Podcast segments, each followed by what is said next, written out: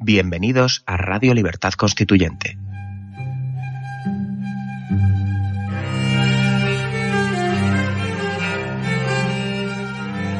Están escuchando Radio Libertad Constituyente con don Antonio García Trevijano.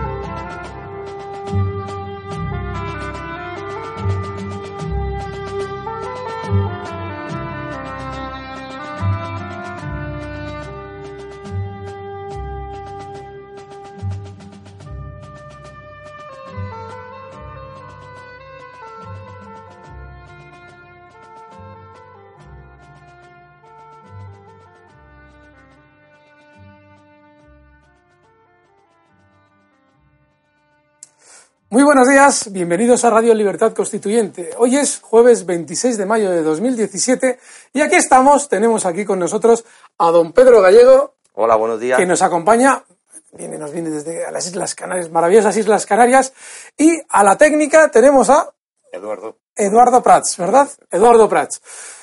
Hoy habíamos preparado tres, cuatro temas, eh, bajo mi punto de vista, tremendamente interesantes y de, sobre todo de eh, profundo calado económico.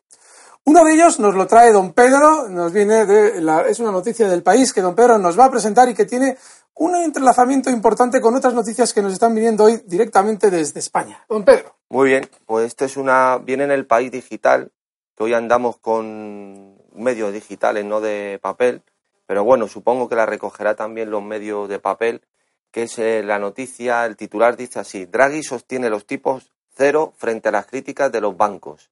El subtítulo es el BCE descarta burbujas inmobiliarias y reclama a las entidades que reduzcan gastos para ser rentables. Uno, eh, ya en el cuerpo de la noticia dice el presidente del Banco Central Europeo, Mario Draghi, ha descartado que su política de tipos cero esté alimentando burbujas de crédito en la zona euro, aunque ha admitido la necesidad de prestar atención a aquellos países donde el mercado inmobiliario cobra mayor impulso. El jefe del BCE defendió su política monetaria frente a las críticas de los bancos que dicen que frenan o que frena su rentabilidad. Draghi reclamó una reducción de gastos porque dijo no han mejorado la eficiencia desde 2010 y que es peor que la de sus competidores internacionales. Por otro lado, los banqueros afirman que los bajos tipos de interés hunden su rentabilidad y alejan a los inversores, por lo que sus acciones apenas se revalorizan. Ayer desde la sede del Banco de España, el jefe de supervisión les pidió que eleven la rentabilidad vía reducción de costes, reforzando así el discurso del gobernador. Luis Linde, tras su conferencia, no hubo lugar a preguntas de prensa en un momento en el que la crisis del popular planea sobre el supervisor. Lo que está sucediendo ahora tiene un antecedente histórico, mucho más complejo. Mientras eh, don Pedro leía la noticia, yo estaba buscando en mi ordenador la vida, obra y milagros en Wikipedia de John Pierpont Morgan.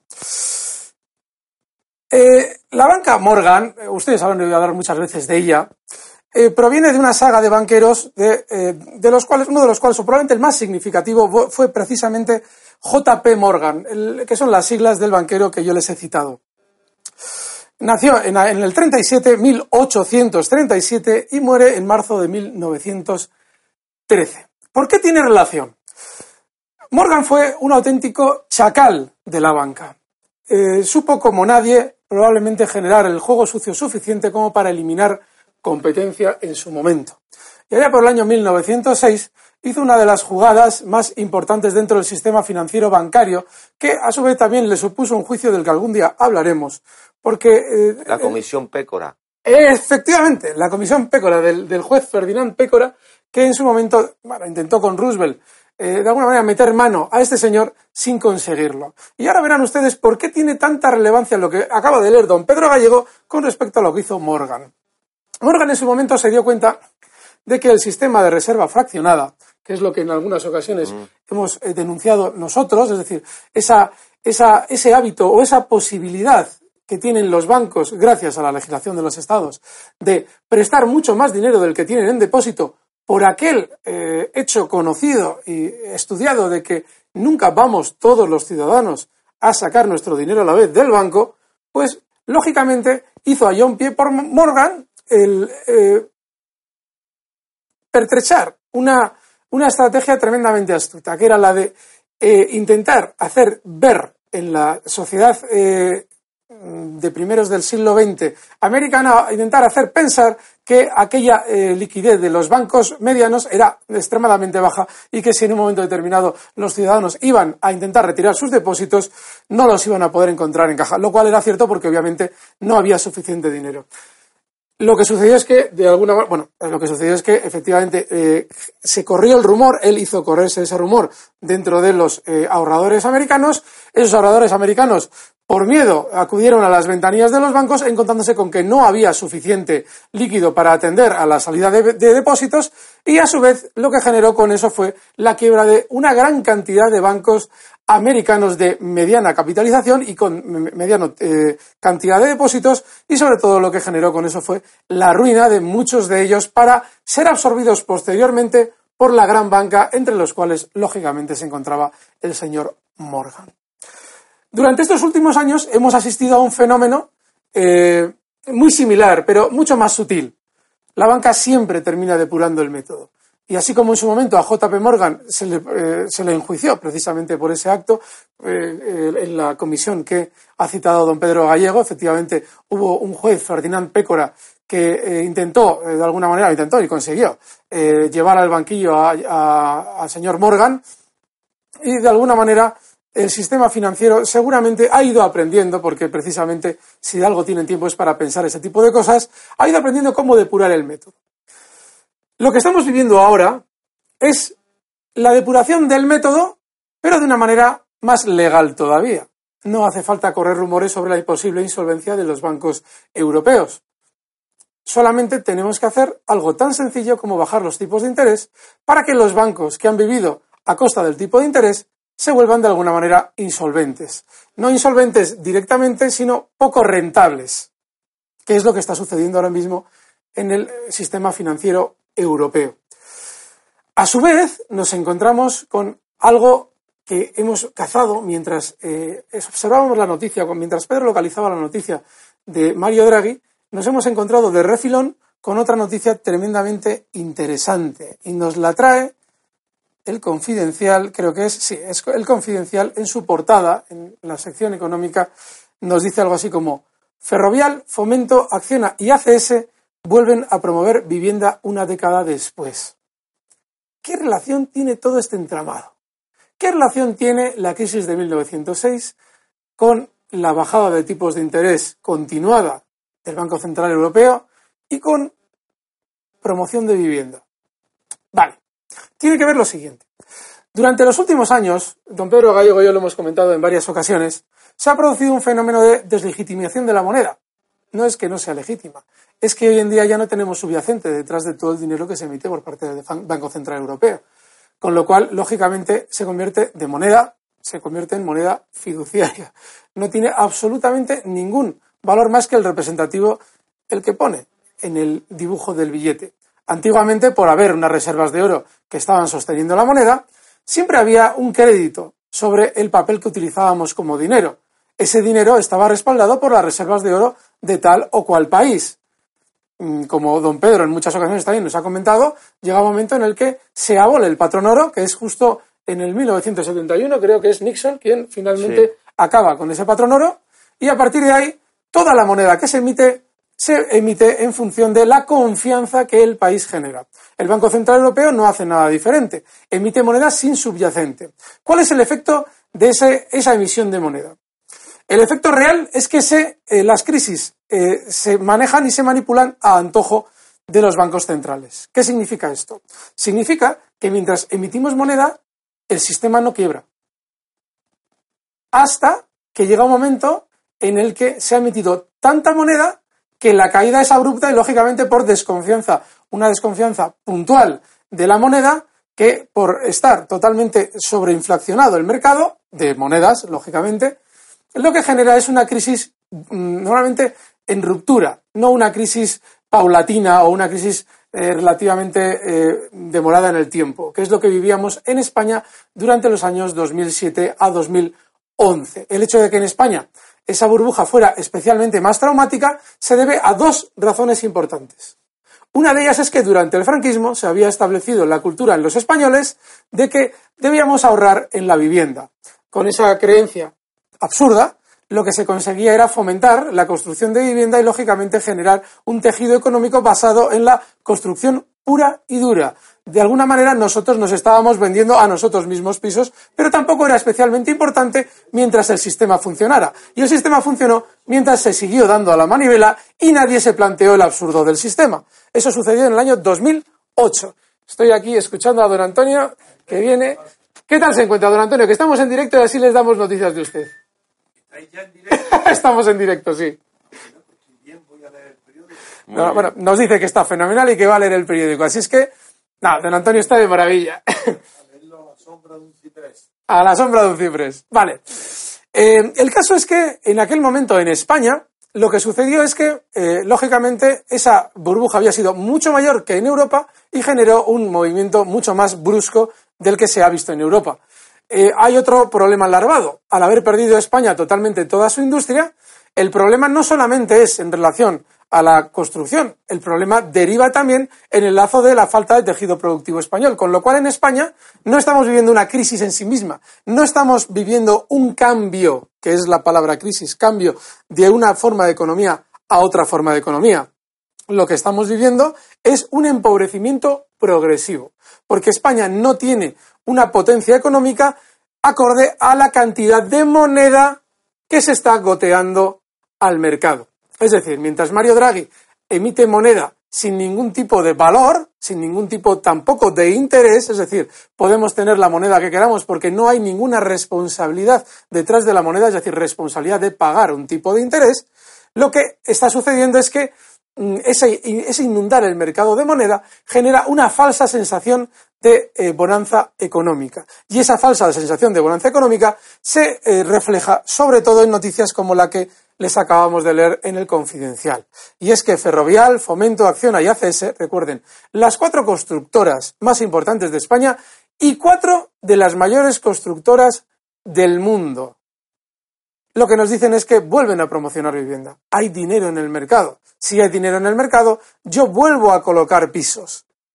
De alguna manera llevan durante años diciéndonos que no, que la burbuja inmobiliaria ha terminado, que los precios de los pisos ya no van a seguir cayendo. Es falso. Mientras exista una burbuja de emisión de moneda y mientras en España los precios de los pisos no hayan llegado a tener un valor relativo similar al que tenemos en la Unión Europea, es decir, mientras sigan en un precio relativamente caro con respecto al sueldo medio del trabajador, esos precios continuarán descendiendo. Lo que ocurre es que más paulatinamente, lógicamente porque en el inicio del pinchazo de una burbuja se produce una caída muy rápida precisamente porque ya hay factores económicos que conocen el problema y sacan a la venta rápidamente sus inmuebles, lo cual empuja inmediatamente a la baja todos los precios inicialmente. Luego los precios continúan cayendo con muchísima más suavidad y mientras nuestro Banco Central continúe emitiendo moneda sin ningún gravamen eh, a su cargo, lógicamente lo que encontraremos es que el dinero gratis genera inflación y sobre todo que también el tipo de interés es el mayor causante de la inflación y después lo que nos encontraremos sobre todo es que eh, bueno, eh, se produce una sensación de bonanza económica que es falsa en sí misma. Don Pedro, ¿qué nos dices al respecto? Sí, bueno, has dicho antes crisis eh, que es oportunidad. Para los chinos, crisis significa, mejor, perdón, has dicho cambio. Para los chinos, crisis significa oportunidad. Claro, oportunidad de cambiar, o sea, de modificar tu, rumbo si, si has llegado a un punto que ya has agotado esa estrategia económica o esa estrategia de cualquier, de cualquier cuestión. Aquí ya vemos que la estrategia es volver, es pasar esta cuarentena de estos años y volver a los antiguos derroteros que es fabricar pisos. Eso por un lado. Eh, por otro lado, simplemente lo de JP Morgan que te he dicho, Comisión Pécora, sí, pero es el, el donde intervino este, el, fundador, es en la Reserva Federal. Donde le mete mano Comisión Pécora ya es en la crisis del crash del 29, que ahí es donde, pero que es contra JP Morgan, que de hecho, de hecho se, se, se radia por la por los medios de, por la radio, Sí. se, se cuenta todo el proceso que es la primera vez que sientan a los bankers, como llaman allí, Sí. en el tema este. Simplemente eso, porque como JP Morgan ya se le llama a todo, se ha quedado como, Claro, de hecho, ahora hay también, aprovecho para decir, el problema, entre otras cosas, con los estibadores, los cuales eh, conozco por una serie de razones, a los coordinadores. Uno de los factores que están denunciando es que las terminales de los puertos se los está quedando JP Morgan, como ha hecho en Grecia, las están privatizando.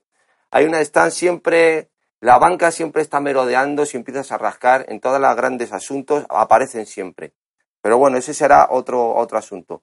En cuanto al tema del dinero, que era lo que estábamos estabas explicando, claro, hoy eh, quiero, eh, la gente tiene que, que comprender que por, que, por ejemplo, cuando se hizo el plan Marshall, todo el dinero que se insufló a Europa, a los países destruidos por la guerra, ese dinero se utilizó en la construcción de infraestructuras, en inversiones de obra pública, en inversiones para construir, eh, dar créditos para re- renovar de nuevo las fábricas, para poner en pie infraestructuras en general. Hoy es que el dinero es para pagar deuda.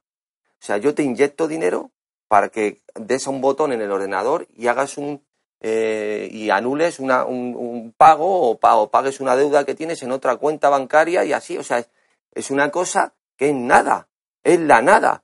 Entonces, todo esto, este dinero, toda esta deuda que tiene eh, España, todo este tipo de interés, si realmente, como estás explicando, eh, vas a la esencia de lo que está eh, suponiendo al tejido industrial, al tejido económico, que es la base de, una economía, es cero.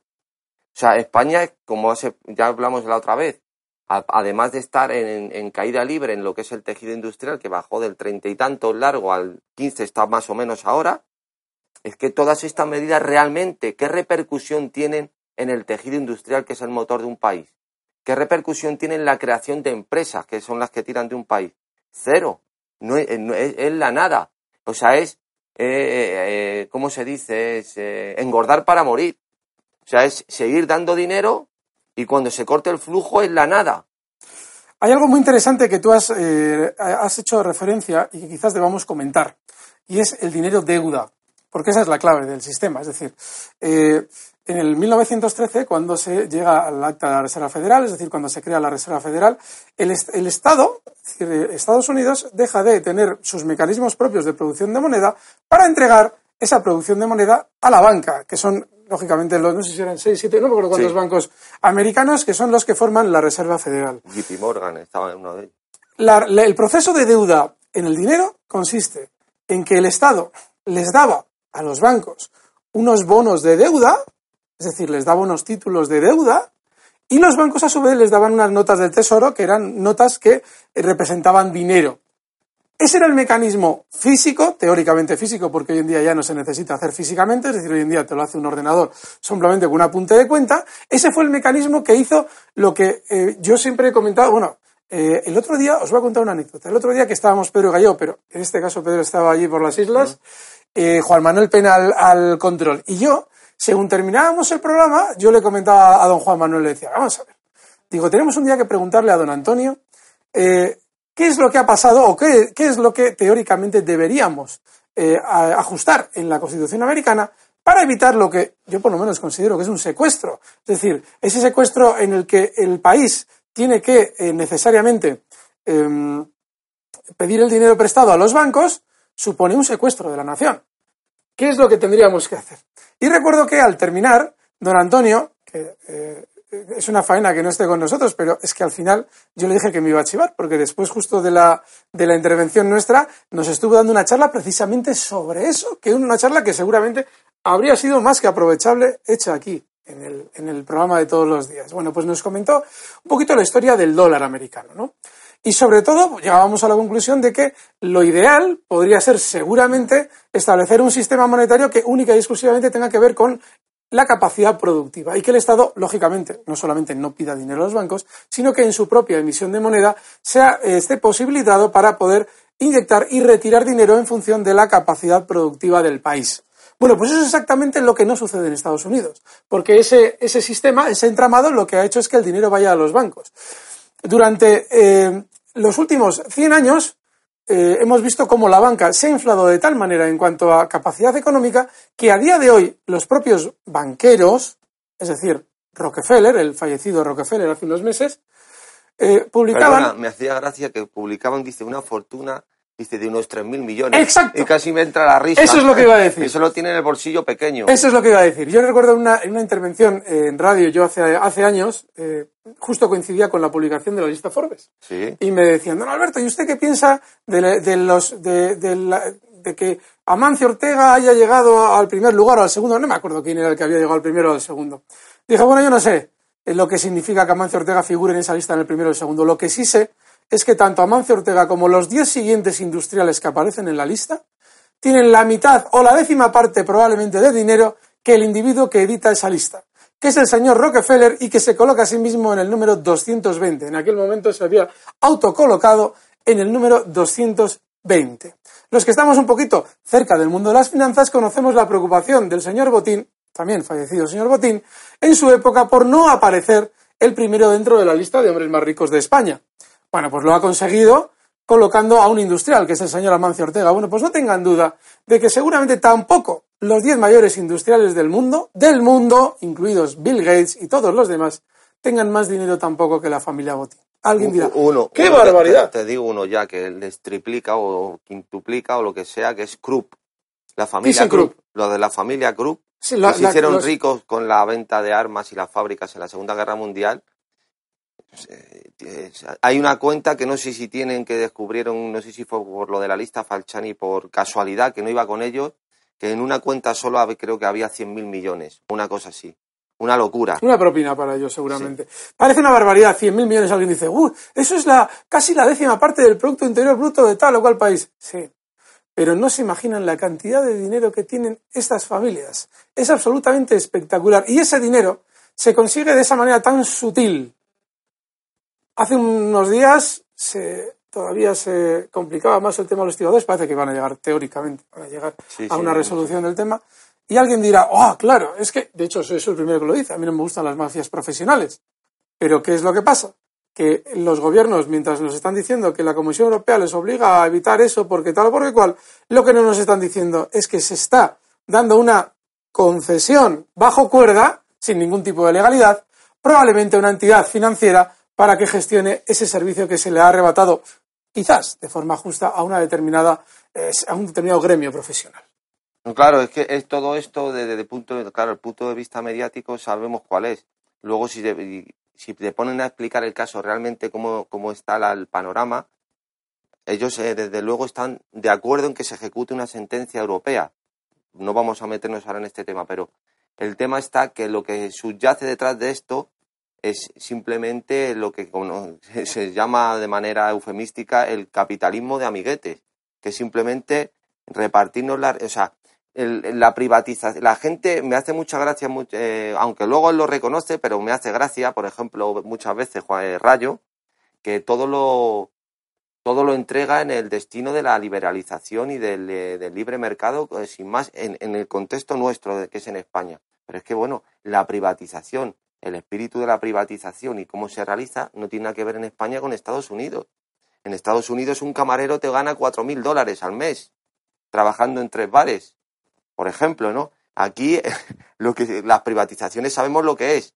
La gran mayoría de las veces es, yo no entro en la calidad del servicio, venga, olvidémonos, supongamos que es igual, pero desde luego es para que en ese eh, traspaso de, o sea, subcontrata o lo que sea, se pague al trabajador muchísimo menos, eh, la gestión desde el punto de vista de las condiciones laborales disminuya eh, y que ganen eh, dinero normalmente un intermediario que suelen ser amigos de los de siempre. Entonces, sí, claro que eh, yo estoy, yo soy, yo reconozco que no existe el libre mercado y que todo es intervencionismo, pero es que, como decía Ortega, una democracia la sueca en España fracasaría por falta de suecos. También hay que saber los materiales con los que uno juega, ¿no? No se pueden trasplantar medidas tal cual de un país a otro sin saber con los materiales que está jugando. Desde luego que hay aquí un intervencionismo puro, que muchas cosas se deberían de hacer de otra manera, pero es que la manera que se vende de cómo en principio se hacen, luego subyace detrás una serie de intereses que todos conocemos. El problema está, fíjate, fijaos, en que eh, si alguien dice no, es que hay que, eh, hay que aceptar las condiciones del mercado libre, sí. Hay que, aceptarlas, hay que aceptar las condiciones del mercado libre si el sistema político permite libertad. colectiva. Es decir, si en un momento determinado los gobernantes que nos están hablando de democracia y nos están haciendo mirar para allí, no están poniendo la mano por allá. Vamos, que sí, que yo estoy, yo en ese sentido estoy totalmente de acuerdo, quizás. Mira, le voy a poner además un ejemplo. El otro día, eh, es que yo mm, realmente creo que don Antonio tiene que volver cuanto antes, porque aunque, aunque es que yo tengo, me, seguro que me echa de casa como, como, como, como me oiga esto, pero es que realmente lo que eh, eh, él disfruta tanto contando estas cosas que muchas veces cuando le pillas un poquito aparte, te hace el programa él durante un rato contándote cosas maravillosas y no está aquí, con lo cual tengo que, tenemos que intentar convencerle de que de alguna manera esté más horas para que todo eso lo desarrolle aquí y que lo podáis ver todos. Antonio, el otro día con don Antonio hablábamos algo muy interesante. Y además él lo resolvía, yo creo que también de una manera bastante acertada. Decía, decíamos que claro, que en realidad eh, mm, él de alguna manera se posicionaba dentro de un poquito de una visión más eh, liberal de la economía. Decía que al fin y al cabo eh, eh, Juan Manuel Pena, que también estaba en la conversación, decía, bueno, pero imaginemos que, porque estábamos hablando del de el monopolio que hay oligárquico en España con respecto a la fijación de precios de la electricidad y toda esa estafa que se le hace al, al, español haciéndole pagar en las facturas las pérdidas por errores de las eléctricas. Es decir, los aciertos se los llevan ellos, los errores los pagas tú. Bueno, pues en un momento determinado hablábamos de que el Estado quizás no debería permitir eso y vamos, dábamos un paso más allá. ¿Y por qué tiene que ser el Estado? Es decir, ¿por qué no tiene que ser un mercado realmente libre? Y se ponía el caso de un problema posible y es que, claro, lógicamente hay que diferenciar entre servicio e infraestructura. Quizás en una determinada zona del país no existen medios suficientes y se necesitaría algún tipo de ayuda del Estado para que esa zona del país continúe funcionando, es decir, que el Estado entre ahí.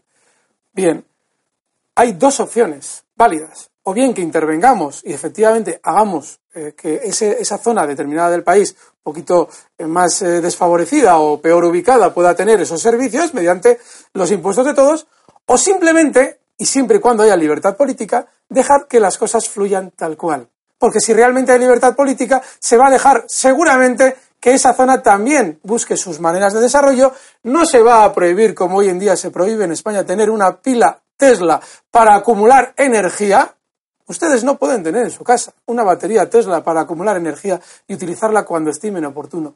No pueden. Eso está prohibido en España. Y es más, así como la policía necesita un orden judicial para entrar en sus casas y comprobar si han cometido un delito, las eléctricas no necesitan absolutamente ninguna orden judicial para presentarse en su casa, entrar y registrar a ver si tienen ustedes una batería Tesla que acumula energía para utilizarla cuando ustedes mm, no quieran acudir a la red general.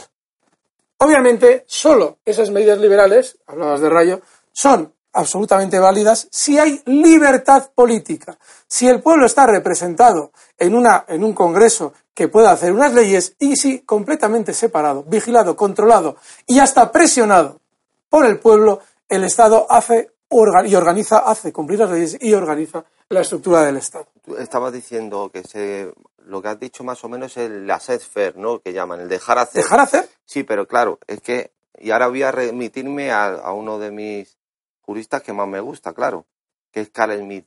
¿Quién mantiene y sostiene una legalidad? Eso no lo puede hacer una entidad privada. Tiene que ser el Estado. Eh, ¿Cuál es la función del Estado? Por ejemplo, cuando se eh, ocurrió, hablando, enlazándolo con lo de antes, la, primera vez que se interviene de manera drástica contra un empresario es contra Rockefeller por el monopolio de la Standard Oil y todo lo que tenía. Él decía la frase, la competencia es algo tan abyecto, odio tanto la competencia que tuve que acabar con ella. Claro, cuando uno ya monopoliza el mercado, ¿quién va a intervenir? ¿Otra empresa? Pues no tiene fuerza. Ahí es donde tiene que intervenir el Estado. Pero es que el Estado aquí no interviene, o como cuando hablamos de intervencionismo, no lo, no lo vemos desde ese punto de vista regulador. Aquí la regulación que ellos hacen es una regulación que ellos entienden que tienen que hacer para compensar el mercado a su juicio. Es decir, por ejemplo, y pusimos el ejemplo la otra vez, lo de E.ON. Ellos entienden, mentira todo, pero que como es un bien estratégico, no puede E.ON comprar una compañía extranjera Endesa. Y entonces intercede ante la compra de E.ON para favorecer a gas natural. pero bueno, ¿eso, ¿eso qué es? Eso es reconocer que, la, que Endesa ha sido beneficiada por el Estado y por los impuestos de todos los españoles durante muchos años. Y por eso tiene la estructura económica que tiene la empresa Endesa. Y por eso, obviamente, el Estado no permite que entre E.ON. Es decir, lo que hay un reconocimiento absoluto de que los medios públicos están fluyendo hacia el entorno privado. Claro, no hay una separación, todo hay una connivencia, eh, eh, como las cajas, eh, políticos, sindicatos, es decir, lo de, luego al final lo de ON se quedó, que ahora la compañía es italiana, creo, la, la, mayoría de las acciones de Endesa, y decir, ha habido un reparto ahí de acciones, pero bueno, todo era un apaño con gas natural por cuando estuvo Montilla, de ministro de Industria, que venía de allí, que eso, eso es lo que no se puede hacer, eso es lo que no se puede hacer, pero lo grave es que no hay mecanismos para realmente para enfrentarse de una manera, lo que decimos aquí, eh, frenos y contrapesos, para enfrentarse de manera eh, frontal y parar eso, que sí pasa en Estados Unidos. En Estados Unidos pueden pasar las barrabasadas más grandes, pero también hay mecanismos para corregirlas o para luchar contra ellas, mientras que aquí grandes como las películas como la de, por ejemplo, Erin Brockovich, esta de la abogada que hace Julia Roberts, que lleva una macro demanda contra una empresa que contamina, otra también muy buena que es de, la cité el otro día de John Travolta, que se llama eh, Acción Civil, que todos son hechos reales, que se arruina el despacho de abogados por llevar una acción también contra un caso así.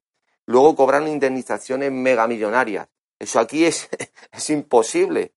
Es muy difícil ganarle a una compañía un caso de estafa de a, a, gas natural o a, o a, cualquier empresa grande un usuario, enfrentarse con ellos, es que directamente es que ni siquiera le van a decir, mira, estás perdiendo el tiempo.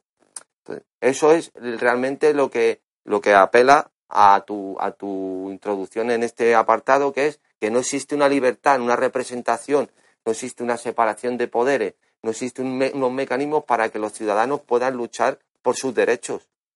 Y de hecho es, es muy importante, yo eh, creo que es muy importante sobre todo que sepamos apuntar correctamente.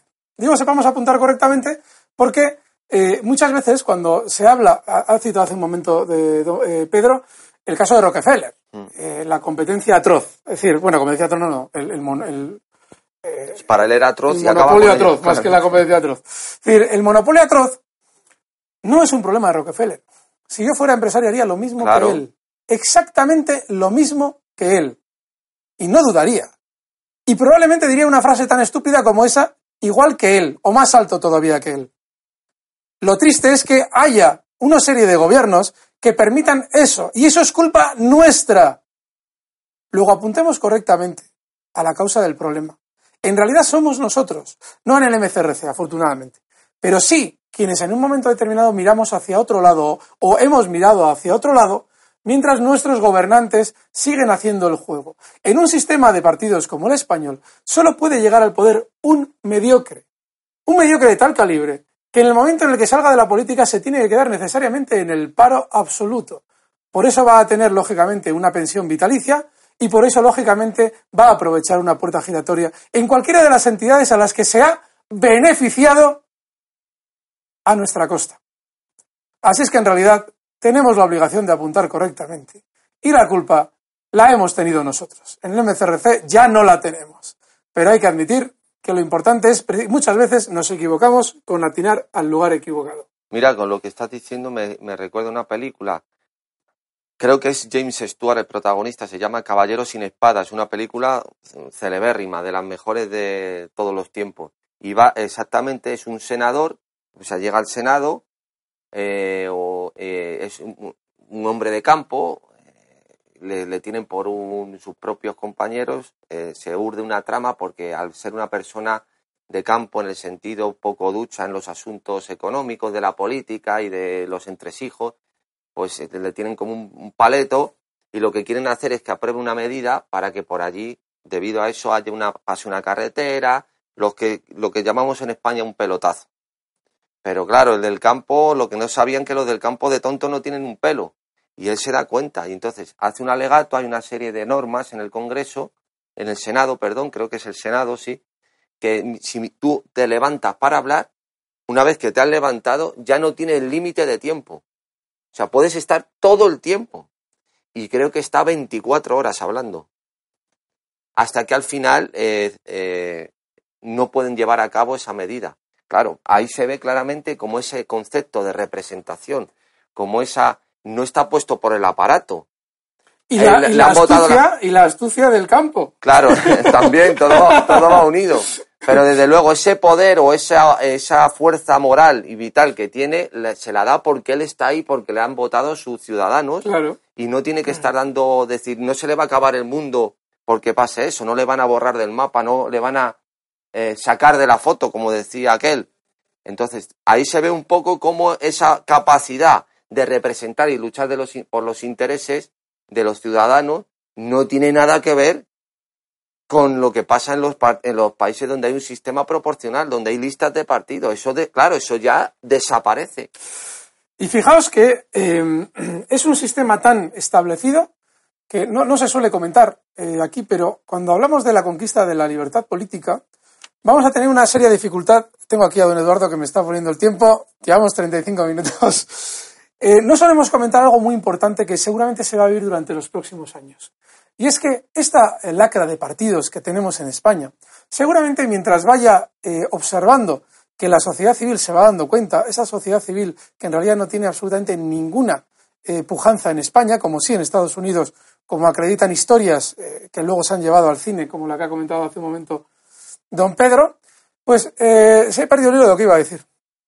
Me he enrollado y he perdido el hilo de lo que iba a decir. Pues no hay problema. Eso, eso es lo bueno, eso es lo que tiene No, eh, la cuestión es que sí, que estabas hablando sobre la diferencia entre la capacidad de países que tienen ah, sí. Gracias, Pedro. Me has, hecho, me has hecho volver al hilo. Sí. En realidad lo que vamos a vivir durante los próximos años es que los partidos, la lacra de partidos que se sigue beneficiando va a intentar sobrevivir. ¿Y cómo va a intentar sobrevivir?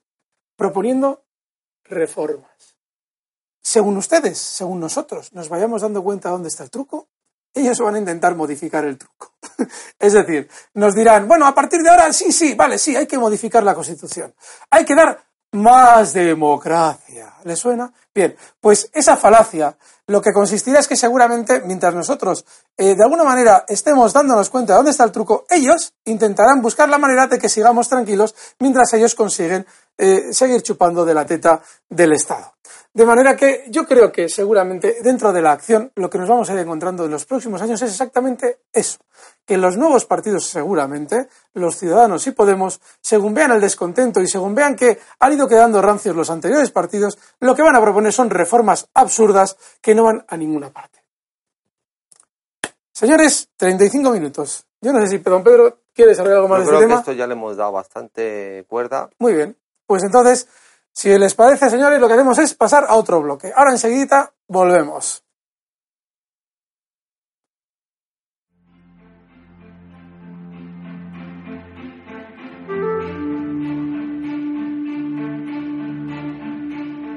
El movimiento de ciudadanos hacia la República Constitucional está presente en las principales redes sociales de Internet. Busca Movimiento MCRC en Facebook, Twitter, Instagram o Tumblr para seguirnos, informarte y colaborar en la difusión de las ideas de la democracia y la libertad política colectiva. También puedes encontrarnos en el canal Libertad Constituyente TV de YouTube o seguir nuestras emisiones diarias de radio en la plataforma de podcast Spreaker.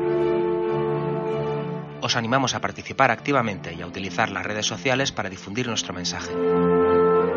Crea tus propias imágenes, textos, vídeos y otros contenidos y compártelos con nosotros y con el resto de tus contactos. España no es una democracia. Lucha por la libertad de todos. Ayúdanos a conquistarla. Únete a nosotros en la acción en las redes sociales. Te necesitamos.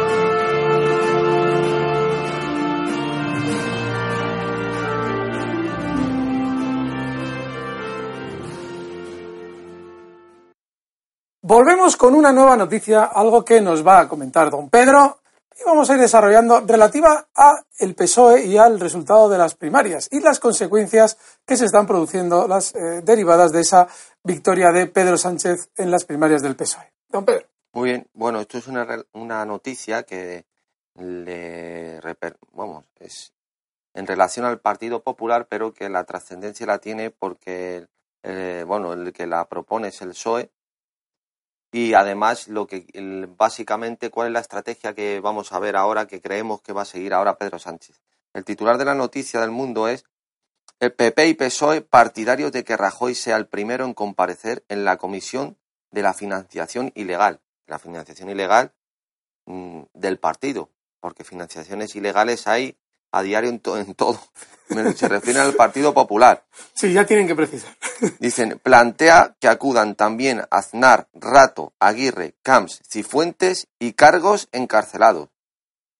Los socialistas han defendido hoy que el presidente del gobierno, Mariano Rajoy, es el primero en comparecer en la comisión de investigación sobre la presunta financiación ilegal del PP, que se ha reunido por, hoy por primera vez para intentar aprobar un plan de trabajo Ciudadanos y Podemos, en cambio, prefieren que dé explicaciones en último lugar.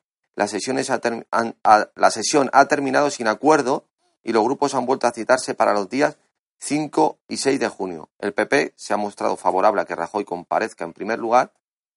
Su presencia en la comisión podría sustanciarse antes de que declare como testigo en el primer juicio del caso Gürtel 26 o 27 de julio. Bueno, Alberto. Bien, eh, eh, cuando escuchamos eh, a un partido intentar levantar las faldas para que se vean las vergüenzas del otro, en realidad lo que estamos viendo es ese, ejemplo que suelo poner yo muchas veces en programas de radio sobre los economistas en una tertulia. Es decir, digo, es que somos como ratoncitos dando vueltas y pensando que vamos hacia algún lado, dentro de la jaula. Esto es parecido. Eh, Pedro Sánchez intenta, de alguna manera, lo que está intentando clarísimamente es eliminar, aparte del aparato de su propio partido. Y alguien dirá, bueno, pero ¿qué tiene que ver esto? Es decir, si en realidad lo que está haciendo es intentando hacer oposición, en realidad lo que está intentando es tomar el verdadero control del PSOE. ¿Por qué?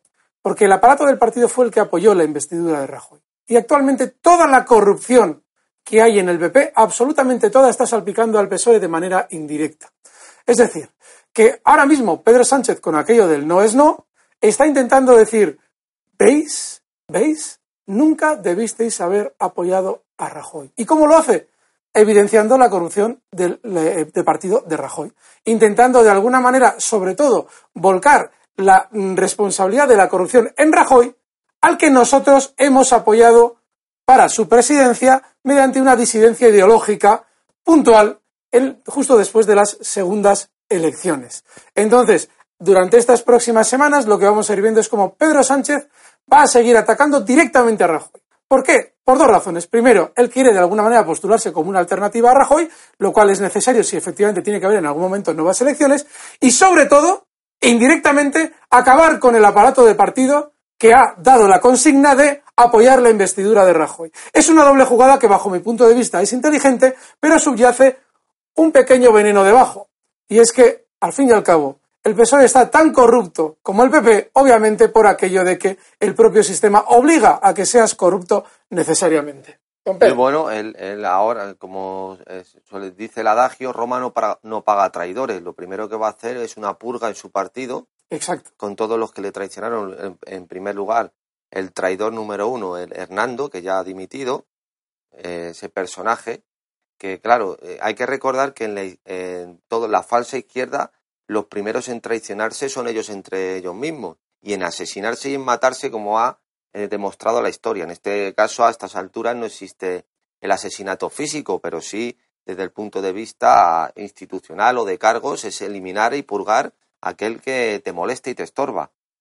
Eh, claro, ahora parece que quieren eh, mostrar esta romería, que quieren citar pues desde a José María Aznar a gente que está encarcelada, como si el Partido Socialista quiere eh, eh, exonerarse de toda responsabilidad en este sistema de partidos y ellos son una cosa distinta. O sea, todo está percudido por culpa del Partido Popular, que es una mafia y una corrupción absoluta.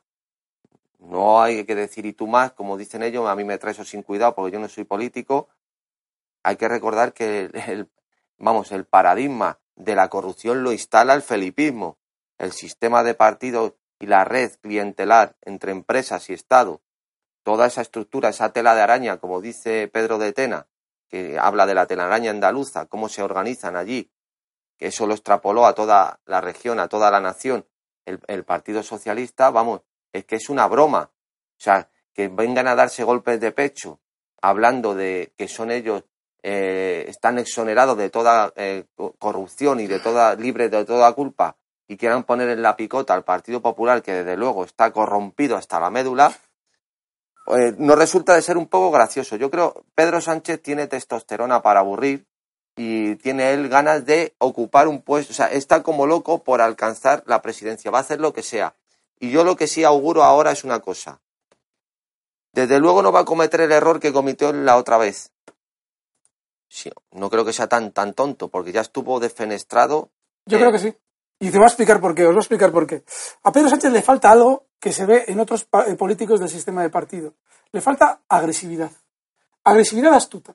Por ejemplo, durante estas semanas, en el caso de la corrupción de Madrid, lo que se estaba eh, de alguna manera haciendo eh, filtrar a los medios es que era una operación, que a mí yo sí me lo creo, que era una operación pertrechada por Rajoy mediante Cifuentes para cargarse a Esperanza Aguirre, todo el círculo de Esperanza Aguirre.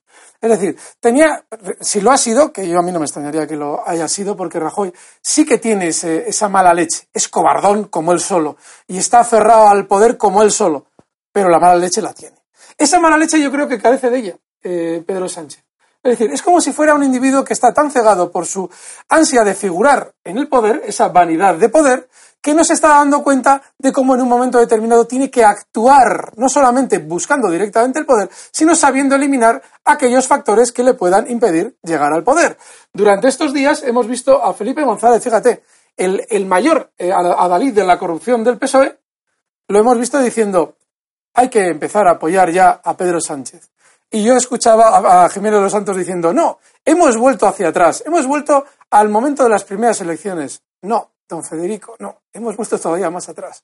Hemos vuelto al momento en el que Pedro Sánchez se reivindicaba en su día para intentar ser líder del PSOE, nadie creía en él y por fin transigieron desde el, aparato, desde el aparato para ver cómo nos sale el chico. Es decir, hemos ido todavía más atrás de cuando comenzaron las elecciones. De manera que eh, esa falta, yo creo que esa falta de colmillo político por parte de Pedro Sánchez para eliminar rivales, creo que no, no es, eh, eh, creo que es muy blando. Igual es una sensación mía solamente de sus actitudes. La, cuestión es que ellos no, fíjate una, una cosa, compara, eh, poner, partimos de la base que son igual de corruptos unos que otros, pero compara cómo se han comportado, por ejemplo, en los congresos del PP a la, a la hora de elegir un líder y tal, cómo esa disciplina, aunque sea por obligación, la mantienen todos. Fíjate cómo en el PSOE se han estado dando puñaladas entre todos. Claro, ahí está la clave. Eh, pero de manera eh, sin piedad ninguna. Y cómo se saludan y, por la, y según se dan la vuelta se están apuñalando. Esa, esa falta de, que es típico de la izquierda, como he dicho antes, de que quitarse de en medio primero a los suyos, a los que molestan, ahora dice que, bueno, vamos a ver si escarmienta este hombre y se da cuenta de eso y lo decía antes, no en ese sentido de lo que es lo que has explicado ahora, de la de lo que es eh, la ingenuidad desde el punto de vista de quitarte de en medio, de no tener escrúpulos eh, de la política, sino a la hora de la otra vez rechazó toda la cuestión de, o sea, toda la, falta de acuerdo que tuvo con Podemos para eh, abordar al Partido Popular y llegar al poder de verdad. Vamos a ver si ahora porque él ya cuando estaba en elecciones, vamos, en la campaña suya para ser secretario general, ya le extendió el abrazo, le tendió la mano a Podemos. Y ya eh, muchos de los, él está con lo de plurinacional y con un montón de cuestiones que yo creo que puede haber ahí, es que con quién va a aliarse el Partido Socialista. Tiene el peligro de que, de que lo fagocite Podemos, pero es que si no, como partido, ahora mismo a la hora de aspirar a ser presidente es imposible por sí mismo, imposible completamente. Yo creo que todo depende de si la estrategia instintiva que hemos comentado al principio, esa interpretación que yo hacía del, gesto de Pedro Sánchez intentando atacar directamente a Rajoy con aquello de la influenciación ilegal que indirectamente perjudica al aparato de su partido, si esa, si esa agresividad instintiva, que no es eh, cerebral como la de Rajoy, mm. si esa agresividad instintiva surte efecto y consigue modificar ese aparato para pasar él a formar parte del aparato, unificar realmente el PSOE y dar una imagen diferente. creo que tiene una falta de carisma tan grande Sí. que no va a permitir que la alimaña que le viene por la izquierda, que es eh, la derecha izquierda de España, que es Podemos, pues eh, eh, yo creo que no va a conseguir Pedro Sánchez que eh, frenar el verdadero problema que es ahora mismo Podemos.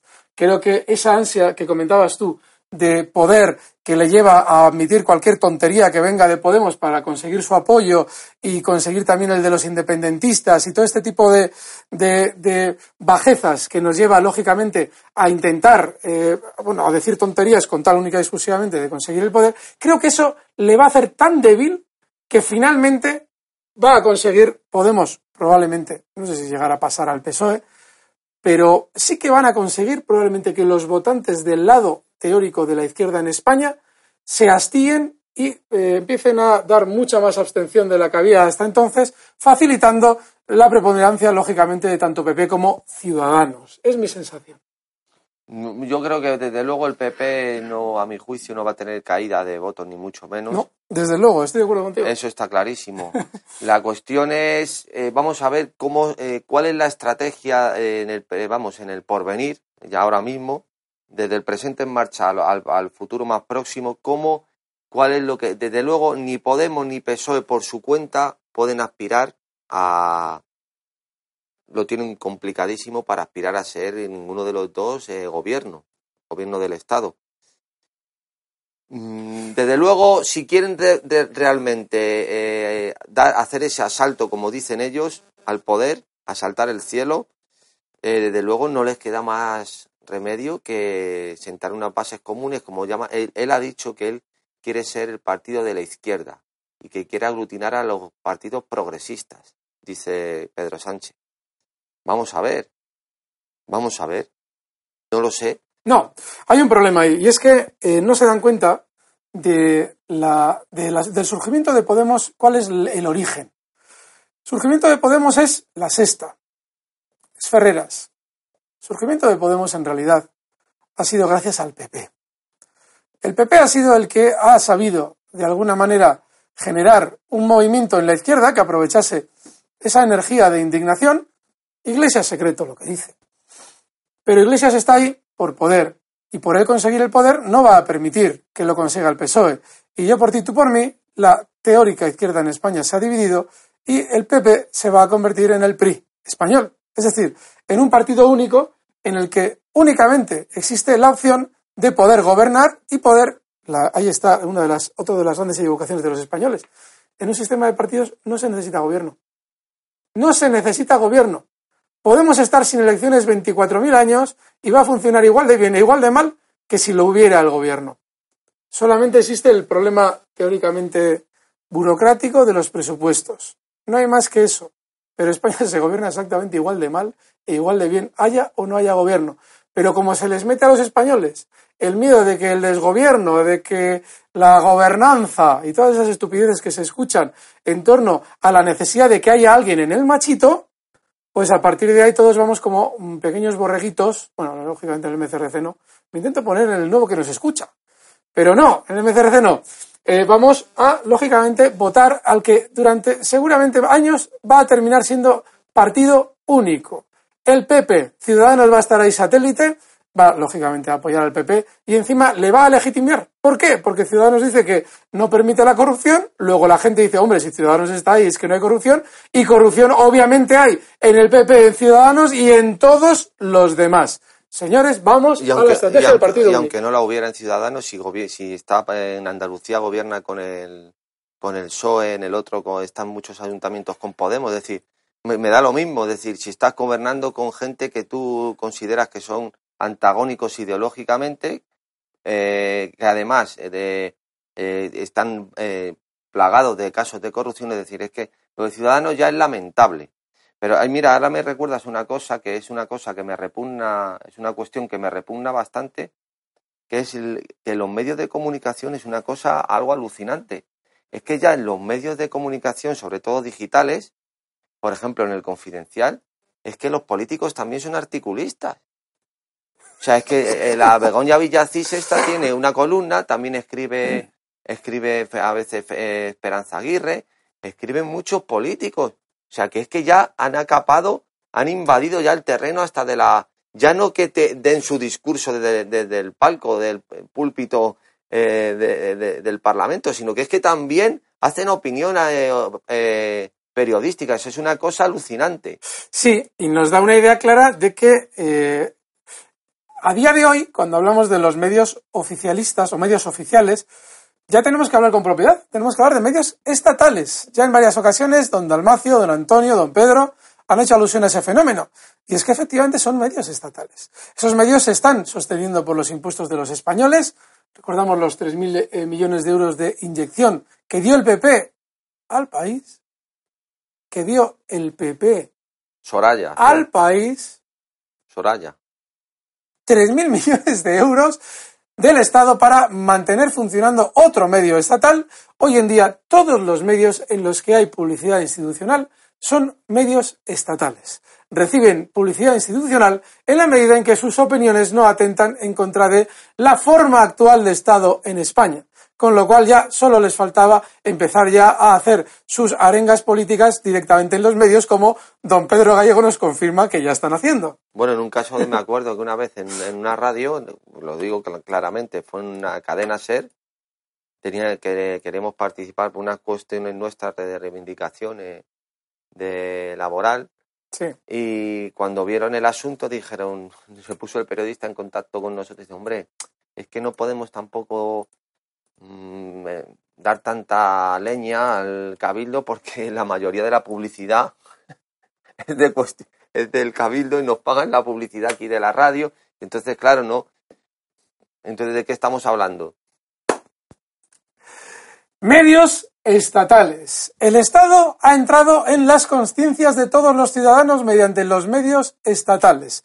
A partir de ahora, ya obviamente, cada vez que leamos medios, bueno, siempre que leemos los medios, pero si alguien se nos incorpora ahora, que le damos la maravillosa bienvenida al MCRC, que tenga en cuenta que todo lo que se está escuchando hoy en día es propaganda por parte de los medios estatales para que todo continúe como está. Eso que ustedes oyen hablar en los medios de desde la democracia, no deja de ser una perversión del lenguaje. Ayer yo escuchaba con muchísimo interés la, intervención que tenían eh, don Pedro Gallego y don Pedro González en torno a el, problema en Cataluña. El tema no quiero cambiar así bruscamente de uno al otro, pero sí que es muy importante eh, denunciar la perversión del lenguaje. Porque, no sé si era Mariana Rajoy, lo comentabais, que estaba empezando a calificar el secesionismo em, catalán como golpe de Estado. Sí. Claro, ahí está la perversión del lenguaje. Y tiene una doble vía. Primero, golpe de Estado. Suena fatal. Miedo. Segundo, golpe de Estado. Como delito no lo terminamos de ver en el Código Penal, seguro que lo hay, pero no lo terminamos de ver. Si digo sedición, que es lo que es, ya lo estoy colocando dentro del tipo legal adecuado en el Código Penal, y si lo coloco en el tipo legal del Código Penal, estoy demostrando que yo estoy permitiendo un tipo legal dentro del Código Penal que es el tipo legal de sedición, con lo cual yo también, como ellos, tengo delito. Esa es la perversión del lenguaje, golpes de Estado. No, desde luego, claro, además... Eh, Perdón, es que se cambió, te no, no, no, no, pero viene a cuento, porque lo que, lo que es evidente que eh, no existe, dice Carl Smith en la, primera frase de su obra Teología Política, es soberano aquel que decide sobre el estado de excepción. Bueno, es que es soberano, es que en España no existe soberanía, no la tiene ni el gobierno, que es el que poseedor del monopolio legal de la violencia. Esto, eh, como explicó en sus obras eh, don Antonio, la corrupción es factor de gobierno. En cuanto una persona no se corrompe, aunque sea por un interés eh, todavía más abyecto, nada funciona. Puse el ejemplo el otro día, diputado de Nueva Canarias, que no quiere apoyar los presupuestos. Le da una lista de todo lo que quiere a cambio de que le apoyen los presupuestos. Mire, esto es un escándalo, o sea, es un parlamento que no representa nada ni a nadie, nada más que los intereses de los partidos que están en el parlamento, nada más. Los partidos se representan a ellos mismos y buscan sus intereses. El ciudadano no pinta nada, ni tiene intermediario. O sea, es una cosa realmente eh, eh, cochambrosa. Y ante esta situación como la de eh, Cataluña, pues Rajoy no se ve, claro, no se ve, no tiene autoridad moral para si tiene eh, poder legal y tiene poder ejecutivo para hacerlo, pero para declarar un estado de excepción y meterle mano al asunto. O sea, es decir, es que han, contado cómo era, por tener una máquina expendedora ilegal, te pueden caer hasta 120.000 euros de multa. Por eh, fumar en un recinto que no se puede fumar hasta tres veces o algo por el estilo, sí te pueden caer hasta 600.000 euros de multa. Una cosa, una locura. Pero por comprar urnas para hacer un referéndum ilegal, para promover la sedición, esto se queda en nada. O sea, es decir, es que es, realmente esto es un escándalo que eh, lo que denota es que España no tiene soberanía absoluta y que además eh, somos el hazme reír. O sea, es una, eh, ellos se jactan, Puigdemont se jacta de que el gobierno central, como llaman ellos, o el Estado español, no tiene fuerza para hacer nada. Y es verdad. Si, tiene, si es un cachondeo. Y es verdad. ¿Y por qué no la tiene? Hay un dato muy importante. Rajoy está tan corrupto como eh, la Generalitat, como los miembros de la... Todos están igualmente corruptos. Y Rajoy sabe que obviamente eh, puede mantenerse dentro del poder con esa estrategia que le está saliendo maravillosa, que es el no hacer nada, si cualquier decisión traumática se difiere. ¿Qué es lo que hace él? Dice, los tribunales eh, harán o dirán. No, tienes que hacer o decir tú. Pero ¿por qué él no lo quiere hacer directamente? Porque sabe, y seguramente la amenaza lleva mucho tiempo en la mesa, que en el momento en el que los medios que tienen probablemente influencia de, de capital catalán en España, que son muchos, comiencen a publicar las eh, bajezas no solamente de Rajoy, sino de quienes están por encima de Rajoy. Recuerden que cuando Jordi Puyol dijo que si tiraba de la mano, no sé lo que dijo, se si, mover el árbol, ¿no? Mover el árbol, se cae el nido. Se cae el nido y el nido va bastante más arriba que Rajoy. Pues obviamente ese miedo de Rajoy estructural, ese miedo sistémico de Rajoy en su propio sistema mental está entrelazado, lo que hace es dar siempre las potestades de actuar a otro, para que sea el otro el que teóricamente quede mal. Y como es un tribunal, queda más difuminado todavía, porque como son cuatro, cinco, diez, veinte señores que van a decidir, pues todo queda ahí. En la entelequia del individuo que decide es un tribunal, no soy yo, yo no soy, yo no lo he hecho, lo ha hecho la justicia. Es decir, que efectivamente no hay eh, ninguna. Eh, decías que es Carl Smith el que decía que el que puede.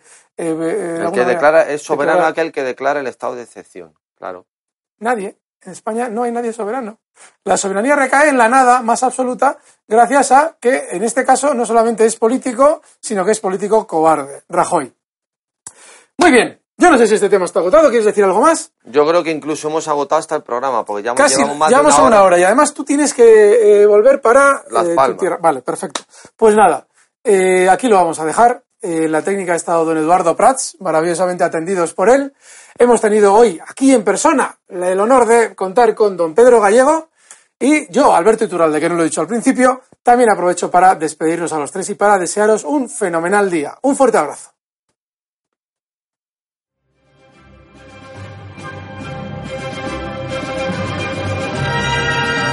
Gracias por haber escuchado Radio Libertad Constituyente.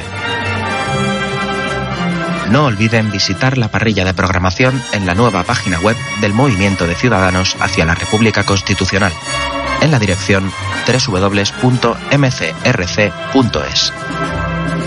Radio Libertad Constituyente.